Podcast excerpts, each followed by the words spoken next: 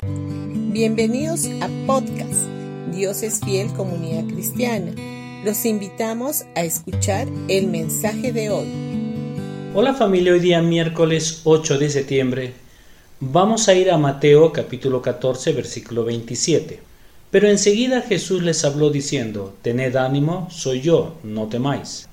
Si estás pasando por un momento oscuro o difícil en tu vida, o tal vez la tormenta está siendo muy furiosa y no te da descanso y estás temblando de miedo, y sientes que en cualquier momento puedes desquebrajarte o hundirte porque no sabes cómo salir o vencer esta tormenta, sé confortado o alentado porque Jesús ve lo que estás atravesando y Él siempre viene a ti en tu hora más oscura. Jesús hizo lo mismo por sus discípulos en una noche tempestuosa en el mar de Galilea. Jesús vino caminando sobre las aguas tempestuosas, caminando por encima del problema que amenazaba con hundirlos o ahogarlos. Él es verdaderamente el Rey y Señor sobre todas las tormentas. Cuando tus ojos están puestos en Cristo, incluso aunque las tormentas estallen y los vientos soplen, sabrás que tú estás por encima de todos tus problemas y circunstancias. Cuando la gente te pregunte cómo estás pasando las circunstancias, diles, yo no estoy bajo las circunstancias, estoy por encima de ellas porque mi Dios está por encima de todo.